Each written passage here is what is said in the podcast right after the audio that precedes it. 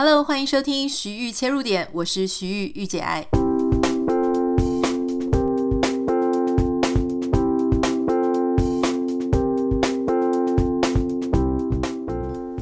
Hello，欢迎你收听今天的节目。今天的这个主题呢，应该是我昨天晚上突然觉得很想要跟大家分享的一个主题啦。我不太知道你会不会有兴趣，可是因为我感触感慨蛮深的，所以我想还是跟大家分享。昨天在睡前呢，其实我就划了一下脸书，我就看到以前一些我曾经在电视节目上常常在通告里面遇到的一些朋友，他们在最近呢，诶，常常就。中枪啊，就事情其实都不是发生在他们身上，可是因为他们上谈话节目啊，所遇到的一些啊、可能他遇到的主题、遇到的话题跟时事有关，所以他就发表了他的意见。那很多网友呢，他们在对这些时事有争议性的时事上面有自己的想法嘛？那有的就是会支持一边，有的会支持另外一边。所以我这些谈话节目的朋友们呢，他们因为支持的那一边，或者他讲出来的言论，可能跟大家不太一样啊，或者说跟很多人不太一样，所以就被攻击。其实我没有再去看台湾的谈话节目的习惯了，因为我现在其实也不太。呃，比较不会花时间去看台湾的谈话节目，原因就是因为呃，我觉得看新闻就够了。那因为其实要看整个谈话节目也还蛮花时间的，所以我就比较没有做这件事。可是因为看到很多人在攻击呃这些以前的朋友，那我就好奇，所以去看了一下留言，呃。如果这样讲还是太不清楚的话呢，其实就是啊、以前我常常在谈话节目遇到这个作家 H 嘛，哈，那这个 H 他是我之前在谈话节目里面呢，就是那些来宾里面，我觉得他算是讲话很诚恳，然后啊、真的是一个很善良的人。那他常常会有一些，他蛮常会很忧郁啊，因为他其实人生真的是很多的起伏跌宕，哈。姑且不论说我对他其他部分的呃了解怎么样，其实也没有真的太多了解。可是就一个可以啊、在工作场合里面遇到的人来说，我觉得他算是那种，嗯、因为他也是巨蟹座的，所以我常会觉得，哎，他也是是一个很蛮很温暖的一个人。那像苦苓老师啊，或是黄月水老师，他们都是我常常在节目里面遇到，我觉得哎，真的是很不错的人哈，就是私底下。那这个 H 他其实就是几天前他可能去新闻哇哇哇，然后谈到这个王李，就是王力宏跟李静蕾的这个新闻事件啦。老实说，因为我没有看节目，所以我不太知道 exact 到底是发生什么事情。好，可是简短的讲，就是他可能做出了一些逆风的言论。好，那因为我没有看节目，所以我不想要去谈说他到底讲的有道理没道理，然后去讲这个事件，这个不是我今天想要跟大家讨论的。我想要跟大家谈的就是说，呃，也是我自己可以比较能够谈的事情，反而是这些谈话节目的来宾好的这些甘苦。我不能说我当了很多年的谈话节目来宾，好，但是我大概也当了几年。所以，当谈话节目的来宾呢，其实有时候真的是有一些为难的地方了哈。首先，有一些人呢，啊、有一些来宾哈，他可能是一些媒体人，或者他有一些他自己专业的职业。那有一些人，他可能能够一边做着正职，一边又去上谈话节目。那有一些人呢，他可能专职就是在各个节目里面，然后跑去啊上节目当来宾，这是他主要的收入来源。呃，当你开始有第一个机会的时候，就是当你当你开始有一些节目来找你的时候，这个时候你就要好好的把握住哈。这也是我常常在我的个人品牌课程里面跟同学讲的，就是说。嗯，你就是一直在社群媒体上，好，那尽量是可以露脸。那因为如果说你希望能够走大众媒体，就是有一天能够被受邀变成来宾，他一定要知道你长得怎么样，你的口条怎么样。好，不只是你很会写东西，因为很多人他很会写，可他没有办法好好表达。如果你没有办法好好表达，那电视节目或是广播节目就很难会去找你嘛。所以你至少要很固定的或是常态的去放一些你的影音内容，让别人知道说哦，你是一个可以讲话的人。那这个呃，电视节目、谈话节目的背后的制作文化是这样，就是当你开始被注意到了。哦，那你可能就会受邀去成为电视节目的一个其中一个来宾。那一开始呢，因为他也不知道你到底能不能讲，你的戏剧效果怎么样，或是你的观众缘怎么样，所以你可能就是会被安排在比较边边的位置啊，或者是说他也不会保证你一定一定会有你的镜头。我记得我那个时候第一次上电视节目的时候呢，就是上虞美人，啊，她的一个我我其实已经忘了那个名字叫什么了，但是我记得是美人姐跟纳豆一起主持的一个节目，然后那个节目呢，就是会有三个专家跟十个陪审团，那十个陪审团那一次好像找了十个网络创作者，好，或者说网红或者网美，但最近网美实在是名声太差了，所以我不希望。有什么连结？总之呢，我就是那十个里面的其中一个。那那个时候，我记得跟其他人相比啦，那可能我那时候粉丝团或是在网络上的知名度还算不错，所以我就排在第一排。好，那第一排的镜头就会比较多一点。那我其实也不太知道，说我到底发言会不会被剪出来。那个时候就从那样子开始哦，在大堆头的里面开始。那后来慢慢的、慢慢的，也因为出书啊，或是比较多累积上节目的经验，那开始慢慢的，可能也是因为年纪大了啦，哈，所以就慢慢的被移到专家区。那专家呢，可能就是你如果熟悉台湾的电视节目，可能就是说会有两个专家啊或者三个专家。好，那再慢慢的再移到主持人，那主持人或是来宾，有时候常常也是会移位的嘛，流动的。好，那在。你会想说，诶，那为什么一个节目发现你，那另外一个节目或其他节目就同同时开始会受邀哈？事实上是因为电视节目制作单位他们常常会去参考其他节目的来宾，因为发来宾这件事情对执行制作或是制作的团队来说，并不是真的那么容易。很多人呢就会讲说，诶，电视节目常常都啊、重复的来宾啊，请来请去，请来请去。其实这是因为。第一个，有些人他是很不愿意上电视的。好，有一些专家，你说，诶，为什么常常心理医师就是找那几个，精神科医师找那几个，好，或是什么职业律师就找那几个？那是因为很多人他可能没有办法配合电视台的作息啊，因为电视台有时候也是用上班时间嘛，那或是用很晚的时间，所以你不一定能够配合他。那呃，除了这个之外呢，就是有一些人他不喜欢。被人家看到，他不喜欢抛头露面，不是所有的人都很喜欢在荧幕的前面，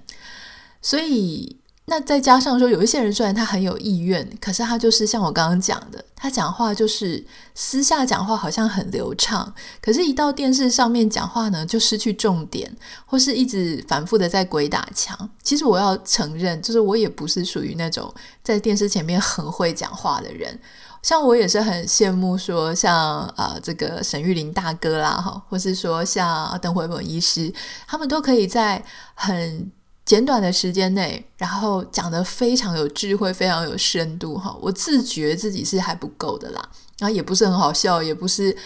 也不是很 sharp，我可能写字还蛮 sharp 的，可是在电视上讲话，我自己觉得还有进步的空间。好，总之还是很幸运的，就是那一段时间常常受邀，所以。啊、我要讲的事情是不同的节目，他们的制作团队他们会去参考，就是可能是同一家，比方说以前是那个什么 JET 嘛，哈，嗯，他们或是年代，他们就是会去看一下他们自己家的电视节目，哈，有没有诶哪个节目。他的来宾诶，觉得不错，是新面孔，感觉可以给他一些机会哈，让我们这个节目也有一点新的活水进来。他们就会跟其他的另外一个节目的团队去要这个来宾的联络方式。啊，如果说诶，这个来宾在这个节目诶也还不错，试个几次哈，那他们就会变成一个固定的来宾。那有时候不是同一个电视台的，有时候他们去参考啊，就是平行的。啊，刚刚说同一个电视台，它可能是垂直的嘛，就是同一个电视台，它从不同的节目去找。有时候是水平的，比方说像益智节目，假设有不同的电视台，它都有相同的益智节目，诶，他发现哪一个人诶是新面孔，他可能就会水平的去找。那这种情况其实特别在政论节目你会常常看到。不过政论节目它因为呃，其实他们比较会采取的一个方式是长期用固定的来宾。老实说，你会以为政论节目好像呃。这个通告费会很多，因为其实收视率蛮好的，而且大家都每次上争论节目都要声嘶力竭，好像很怨恨这个社会，很生气政府。但其实，嗯，我不知道能不能够扩及到所有的政论节目啦，或是因为我自己太小咖了，所以其实我那个时候被问到政论节目的价码哦，就来宾的通告费价码，反而是比较低的。那我那时候很惊讶，因为我就跟各位想的一样，我觉得没有比较高，至少也要差不多吧。但没有想到政论节目的真的是很硬的通告费，但是他会跟你说，如果你可以一个礼拜来五次，或是一个礼拜来三天以上，好，那一个月就多少天？那你去乘，虽然说。单一集看起来比较少，但是他感觉就像公务人员啊，或是说你就可以领很固定的薪资，诶，这样算一算也是不少，所以你就不是在想说几千块你有没有赚到，而是他乘上你固定会发你来的天数的时候，诶，他就变成好大一笔钱，你就会开始想说，哦，那我是不是应该要去那里？所以在这样子的一个邀请来宾的结构下来看，哈，你就会发现说，呃，其实。每一个政论节目，它都有它自己的固定的原班人马啊，固定的来宾群，它是有一个背后这样子的共生的逻辑啊，就是说，它可能在特殊事件的时候会邀请特殊的人来讲话。可是你会发现哦，除了比方说，假设有四个来宾啊，或是有五个来宾，那一定呢会有大概两到三个来宾是属于那种啊熟面孔，也就是固定的班底。那另外两个呢，就是呃事件突发当事人或是相关比较相关的人士哈、他会邀请他们。这个大概是台湾的谈话节目的啊邀请来宾的一个逻辑。换句话说呢，只要你讲得很好，表现得很好，而且你的观众缘也不错啊。所谓的观众缘也不错，其实分两种，一种是观众很喜欢你，很爱你，他们就是会在。粉丝团啊，或者是 YouTube 下面留言说：“哇，一定要看到你讲话，真是太中肯、太可爱了。”这是一种他们会喜欢。另外一种呢，就是你可以带起一种争议性，就是人家很讨厌你，好，真是讨厌到太讨厌了，所以要一直看你，一边看一边骂，一边看一边骂，这样的其实也算是比较有效果。所以如果你是那一种平平的，就是。不怎么好，也不怎么差，完全大家也不会讨论你的那种，反而是稍微比较危险的。那如果你是那一种型的人呢？呃，你可能就是要比较好配合，就是他什么时候突然发你啦，或是各种主题你都能够讲，好，那这样你就可以继续的活在这个电视谈话节目里面。那在这样子的状况下呢，所以你就会发现说，哎，原来。为什么我常常在电电视节目里面看到一些熟面孔，就是这个原因。那如果说你呃是属于那种会拒绝电视节目单位，常常常讲说我时间不行啦，或是这个主题不 OK 啦，啊，或者说哦谁在这个谁你有邀请谁，然后我不想跟谁同台，就是属于那种毛比较多、比较多自己的意见哈，或者说比较难发的那种人。其实你就会慢慢的，制作单位他就会不会把你变成第一顺位，也就是说你可能就会接不到。那当你就像刚刚前面讲的，当你接不到这一个，换言之就会影响到哦，也许他们制作单位呃私底下也会互动啊，会互传说，诶，那个谁谁谁哦，你不要发他跟谁同时在一起哦，哦，或者怎么样怎么样。那久而久之，有时候传得不好，就会说这个人比较难搞，你尽量就不要发他。所以大部分的来宾，只要他的时间行有余力，可以，呃，通常制作单位呢发他们都会接啊，尤其是有一些制作单位的团队，其实都跟我们就像朋友一样啊。就你其实去参加不同的节目，你也会发现不同节目的制作单位团队，他们跟你的那种 chemistry，就是他跟你的互动是很不一样的。像我自己之前就很常去新闻哇哇哇，是因为我觉得，诶，他们这个制作团队 team 好，不管是主持人啊，或是他们邀请的一些来宾，或是他们背后最主要的是这些啊执行制作制作人。他们对我都非常好，所以后来有一位制作呢，跑去另外一个单身行不行？哈，也是在制立的这个制作团队听，那我就会跟着也去那个节目。所以通常如果他们邀请我，或是啊、我有什么事情想要请他们，就说调整一下方向，因为，我们彼此都会成为呃很好的伙伴。可是有一些时候，呃，在不同的节目里面，你就会发现，嗯。不是很受尊重啦，哈，像我之前常常被某一个节目发，但我只去上过一次还是两次，我有点忘了。那那个感觉很差，就是他发你来的时候很尊重你，可是当你到后台的时候呢，他就很无视你，而且那种无视是非常大小眼的，就是他有他自己很喜欢的来宾，然后就一直在他旁边非常的殷勤，我跟讲说是伺候啦，哈。然后你就会觉得说，怎么这么大小眼啊？明明就是大家都是来宾啊，那你不要做的这么夸张。所以你就会觉得，嗯，不是很受尊重啦。所以我后来也就不去了。所以这个大概是他背后的一个文化。那我要讲说，很多人就会误会说，其实谈话节目来宾啊，好像是乱源或什么。我必须要说，真的有些真的是，因为我自己在谈话节目。里面呢，我就常常会在后台的时候看到，嗯、大家也是会聊天在后台。那我就曾经亲眼看到一位，呃，也是蛮常受到节目邀请的媒体人，他明明在后台的时候呢，哈，那主持人就问他说：“哎，你最近，呃，跟你先生还好吗？怎么新闻上都说你们两个怎么样怎么样闹翻了？”然后这一位名嘴他在后台，哈，就说。哦，对啊，什么他就当然就抱怨嘛，因为他的他的一个公众的形象就是他会去抱怨。那主持人就说：“那你为什么抱怨了也不回击对方？哈，那是不是因为你有什么把柄在他手上？”然后这一位媒体人呢，他就说：“啊、就是有点不置可否啦，就承认说，对他以前曾经什么偷交男朋友被老公抓到这样。结果上到。”电视节目的时候，电视台的时候，主持人又问了他一模一样的问题，结果这一位媒体人就是居然跟后台完全一百八十度大转变，他就说：“当然没有啊，我对他这么好，我从来就没有做过对不起他的事情啊，等等等等等等。”然后，其实我那一瞬间在我的来宾席上，我是非常惊讶的，我就想说：“哇，我从来没有亲眼目睹一个。”讲谎话，然后脸不红气不喘，然后讲话那么大声，这么理直气壮的那个样子，我是真的非常惊讶。所以我那一刻也才了解到说，其实虽然大家都是谈话节目来宾哈，可是每个人的啊、呃、状态是很不一样的，每个人的个性、心理素质以及他怎么样在这个圈子里面混到这个位置，呃，人格、人品哦，其实是差很多的。那我讲回来就说，呃，昨天我看到 H 他被大家就是攻击啊，其实我是蛮蛮难过的。就是说，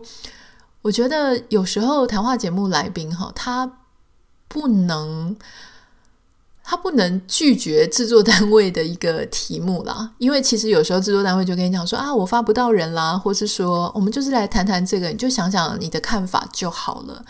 可事实上，如果你真的太诚实的去谈你的看法的时候，这个时候呢，其实是会有风险的。因为，嗯，比方说像我们在网络上写文章就已经常常被攻击了。可是你要了解，就是说，比方说我在我自己的粉丝团写东西。那大部分会去看我粉丝团的人，通常也是跟我比较友好，就是比较了解我的人，而且我会能够左思右想，我可以去想很久，我才去写文章、写贴文哈。我会可以有很多很多的时间去啊铺陈我要怎么写。可是如果是谈话节目来宾，他有时候被抛到呃时段的时候，主持人问他说：“诶，那你怎么看？”那他就可能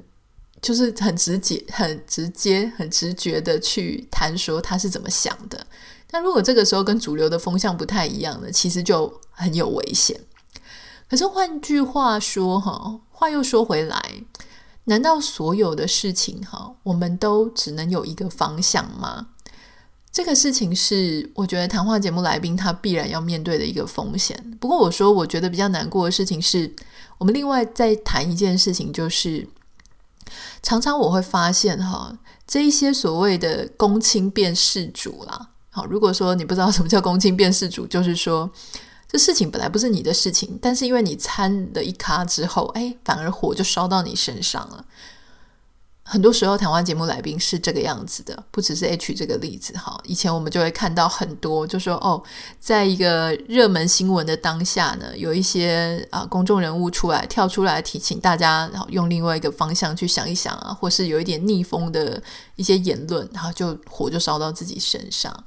其实这个反而是让人家蛮忧心的哈。第一个是我们是不是？很多时候，这个社会它越来越不能够包容跟我自己不一样的意见，尤其是当我觉得我很有道理，而且我是大多数人支持的论点的时候，我就毫不留情的去砍那些跟我不一样言论的人，已经没有办法很心平气和的去看，就说 OK，他也只不过是一个言论，他这样想，OK，我不同意，Fine，算了。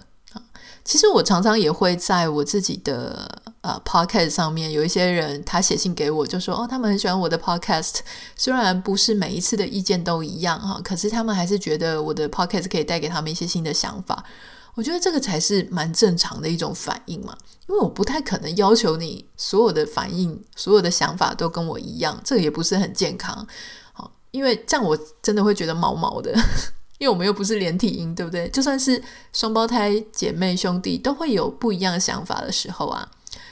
所以这个是正常的，而我们也要有那样子的心理建设、心理素质，知道说别人有可能会跟我有不一样的想法。那当然，我觉得媒体人或是节目来宾，他同时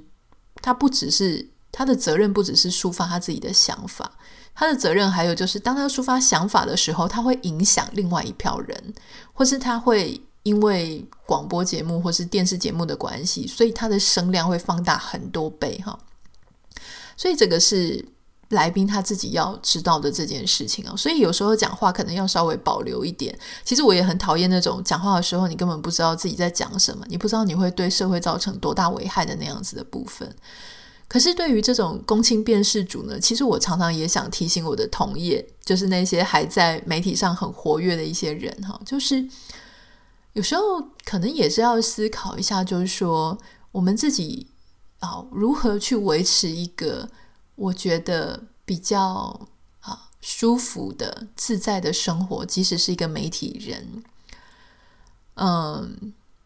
因为媒体的平台，不管是 social media 或是大众媒体平台，常常会把我们推上火线。如果我每天都一直不断的要去讲话，要去评论，要去对于不是我发生的事情讲一些我自己个人的感想的时候，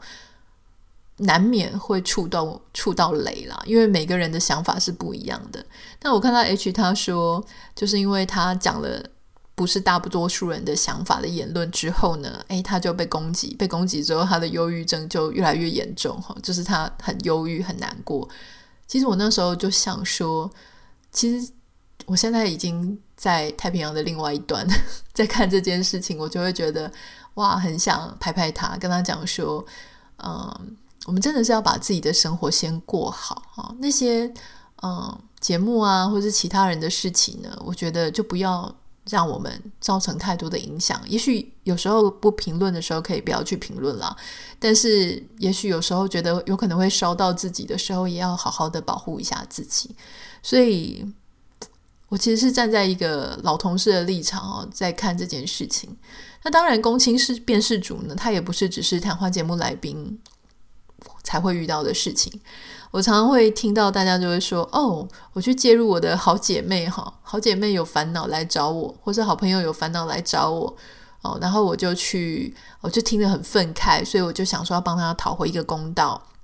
或是你在职场上，哦，有些人就跟你讲说：哦，什么老板对他不公不义，或是其他的同事对他性骚扰，或是对他很不好，然后你就稍微去介入，稍微去了解，结果呢，你就淌到那个浑水，整个人也被弄得很脏，被喷了一堆墨汁。最讨厌的事情是呢，当你介入之后，诶，本来跟你抱怨的那个人，他跟他原本有问题的那个人反而和好了，然后一起来攻击你。这种事情最容易发生在人家的感情的事情了哈，就是说你的好姐妹来跟你抱怨她跟她的先生，她跟她的男朋友，然后你就跑去找人家的男朋友或先生算账，结果他们两个和好了，然后就跟你不好了。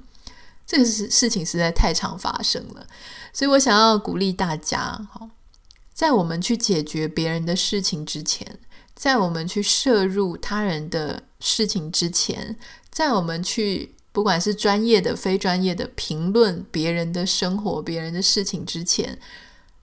尽管我们每个人都有发表自己想法的权利啦，哈，我们也有言论的自由。可是呢，因为这个事情它，嗯，我们首先要知道的事情是，每个人都有不同的想法、不同的观点、不同的视角，以及我们背后带有自己成长跟自己的经历嘛。这个事情太复杂了，所以。我所讲出来的话，讲出来的观点，其实真的很有可能不会接被别人接受啊，也不代表我能够完全理解现在的这个状况。如果我没有相关的经验，或是如果我没有做好我会被喷到不行的心理准备，那我可以选择宁可不要去碰。我可以选择告诉对方，这个还是你自己的问题哈，你可能必须要自己去解决。我还是很支持你，但是我觉得我不方便涉入更多。这个是我通常在遇到一些人，他们想要请我帮他们的忙，那就会觉得说，哎，我可能有一些认识的人啊，或是我比较有相关经验，我能不能帮个忙哈，或或是怎么样的？我通常就会跟他讲说，呃，我觉得这件事情呢，我可能。第一个，要不就是要请他公事公办，哈，就是这个事情不是我的业务，或是他的流程不是这个样子的，请你还是照正常的流程过来。第二个呢，就是我会告诉对方，就是别人的事情，啊，或是这件事情我没有办法涉入这么多这么深，但是我如果你有任何想要抱怨的，或是你想要找我聊一聊，那我很欢迎。那第三个是，如果你现在是一个。Influencer 网红或是媒体人，我不太确定，因为有一些朋友确实，我们的听众他也是在做这一行的。我想跟大家分享，就是说，虽然我在个人品牌课有提到过，说蹭热度啊，它是一个让你立刻能够得到 attention 和得到注意力的方式，因为。当这个，例如说啊，雷洪事件爆发的时候，每个人都会想要写一些相关的。那像我，我其实也会一开始也有写一下啊，啊，写一下的原因是因为我太激动了，因为这个啊，刚开始一开始事情刚爆发的时候，你会觉得很很情绪很激昂，被这个八卦带着走哈。那后来在爆发第二波什么的时候，其实我就没有写了，因为我我其实情绪已经平复。然后也认为说，这个其实就是别人的事情嘛，哈，他们处理成这个样子，不见得你来处理的时候你会比他更好，或是更差。那我们只能真心的为他们祝福啦。如果你也是从事媒体业或是社群媒体业的话，虽然蹭热度啦，它是对你的流量哈，或是对你的能见度，甚至你可能被新闻引用哈，虽然它是一个 skill 没有错。啊，也也许是一个有效的方法，可是我觉得在 social media 或者 media 里面，你要能够走得长久，绝对不是只靠蹭热度啊，而是说你在这个背后当中有没有一个。继续能够哈，因为不会每天都在发生重要的新闻事件。那新闻事件之后呢？别人对你的认识、你的专业、你的专长、你的特色，你这个人到底是怎么样的人？他能不能够继续被大家认识？好，所以换句话说，很多人就很喜欢当他炒一个啊，蹭一个热度，炒一个八卦，跟着一个八卦讲个不停，结果他被新闻媒体然后跟着就是爆了几次之后，他发现他以为这个是。得到 attention，得到注意力的唯一解，也是成功的方程式，他就会不断的自我复制，就变成说他所有的新闻他都要参一咖，所有的八卦他都要讲一讲，所有的奇怪的事情呢，都有看到他的影子。那他会很自满，因为新闻上可能会不停地说：“哦，他说什么？他说什么？这个网红又说什么？这个名人又发表了什么言论？”可事实上，这个反过来讲，对大众来说，就是他是一个超级爱讲人家是非跟八卦的人。好，那就是每个人路线还是不太一样。如果被人家认为你是一个爱嚼舌根的人，可是对你的 benefit。对你的帮助是你想要的，你觉得很满意，你觉得这样的生活就是你所追求的，我们也无从去讲太多什么。可如果你觉得这样的生活让你觉得很累、很紧绷，你必须要去承担，就是有时候你踩对边了，哦，别人给你拍拍手；有时候你踩错边了，哦，别人就虚你虚到爆，然后一直狂骂你。如果你觉得，这样子你会受不了的话，我觉得我们可以问问自己：那我为什么还要一直这样子的去追踪别人，寄生在别人的事件上面？我能不能够自己去创造一些新的主题、新的关怀？也许我所创造出来，我我现在去关怀其他的事情，我去认识更多值得我花注意力时间的事情，我跟大家分享这些事情，或许它就能够变成。一个我的哦，再继续做媒体人或继续做 social media 更啊有利的一个动力。好，比方说像我自己，我有一段时间呢，我就嗯当媒体人或是当 social media 已经做得很烦躁。那我后来刚好是搬到这边的缘故，就爱上了植物，爱上了地球，爱上了生态，所以我就开始在 Instagram 呢，我就把我的。Instagram 的 post 原本我记得应该已经 post 了，我忘了是两百多还是三百多则，我就开始越来越看不顺眼，因为我不太，我真心并没有很喜欢以前的那种路线。那也许当时我我曾经觉得不错，可是总之到现在我已经没有那么喜欢。所以我那个时候，如果你还有印象，我就一直缩减我的 Instagram 的 post，到最后只剩下二十六篇吧，我记得。那我就开始重新整顿它，然后重新去想我想要跟大家分享什么。后来我就一直在贴一些植物的啊、生态的一些漂亮的生活风格的东西。那在这样子的过程里面，哈，它其实是一个摧毁又重建。其实同时对追踪你的人来说也是哦，因为以前追踪你的人可能喜欢我以前放比较多我自己个人的美照嘛。那也许追踪你的人呢，他就会比较像一些哦，只是为了看你一个漂漂亮亮的啊、妹子或者姐姐来的。当我开始比较少放我自己的照片，然后放更多生态跟植物的东西的时候，诶，来的人呢，就是一些跟你比较相似的同好啊，喜欢生态的啦，喜欢啊、这些大自然的人。所以在这样的过程当中呢，我虽然掉了很多。那些以前的路线的朋友，可是我诶增加了不少新的跟我有一样的兴趣，或是他没有离开的那些朋友们呢？因为我的新的嗜好，所以影响了他，让他也发现哦，植物是很漂亮的，花卉是很漂亮的，大自然是可以多多去接近，好像也很不错的。那这样子的话呢，我就觉得作为一个 influencer 哈，我们常常讲 influencer 就是中文的网红，可是对英文来说，influencer 是一个所谓的具有影响力的人。老实说，我认为每一个做 influencer 的人呢，其实都是上天给予的礼物。因为虽然说我们每个人都能够影响一些我们自己身边的哥哥弟弟、兄弟姐妹、爸爸妈妈、好邻居或是同学，可是如果我们今天啊，上天给我们的礼物是我们能够影响很多人，被很多人看到。它其实是上天交给我们一个非常珍贵的礼物。重要的是，不是你有这个 power，重要的是你想要传递什么样的讯息给那些能够或是 potential 潜在会被你影响的那些人。你想要传递的事情是，呃，八卦，它也是一种啊。但是好的，呃，关心生态，关心地球，让大家好好生活，有更好的，不管是充实的生活，啊、丰富的生活，那样子也是一种不一样的路线。上一次在采访古林老师的时候呢，他就说，诶，他觉得我真的是一个很爱谆谆教诲的人，我希望大家不要嫌我烦啦。因为今天我 在录这个 podcast 之前哈，我其实接受了一个英文的 podcast 采访。那那个采访我的人，他是一个加拿大的 podcaster，他就也是很，其实他没有什么听过我的故事，他是我在 Toastmaster 的一个呃 fellow 的一个同号同才。然后他听完我跟他啊聊了一个小时之后，他就跟我讲说：“哎，我真的觉得你很像一个老师，你真的很适合跟大家好好的传递一个观念，好，或是教大家一件事情。”他就我，他就说，我觉得这个就是你自己的一个 talent，也是一个 gift。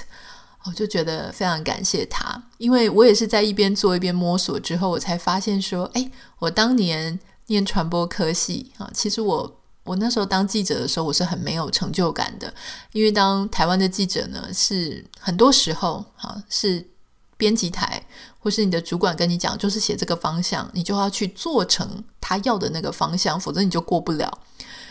那作为一个自媒体，我觉得最开心的事情就是我能够选择我想要传递什么样的讯息给你。那今天呢，我想要跟大家分享第一个是带你了解，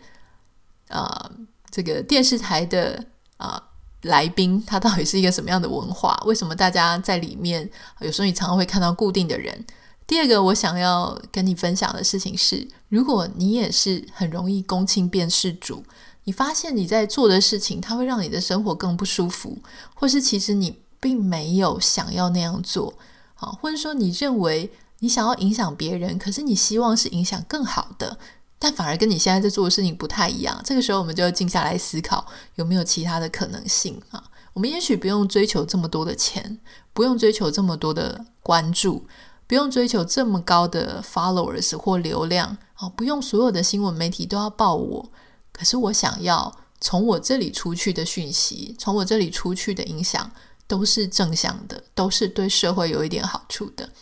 这个是我今天想要跟你分享的。那如果说你有什么想要跟我谈的啊，让我了解的啊，或是跟我分享有共鸣，都欢迎你可以私讯到我的 Instagram 信箱 Anita 点 Writer A N I T A 点 W I T E R。那也不要忘记帮我们在 Apple Podcast，还有现在 Spotify 好像也可以 rating 哈。不要不要忘记在 Spotify 也帮我们留下五颗星，那我们就下次见喽，拜拜。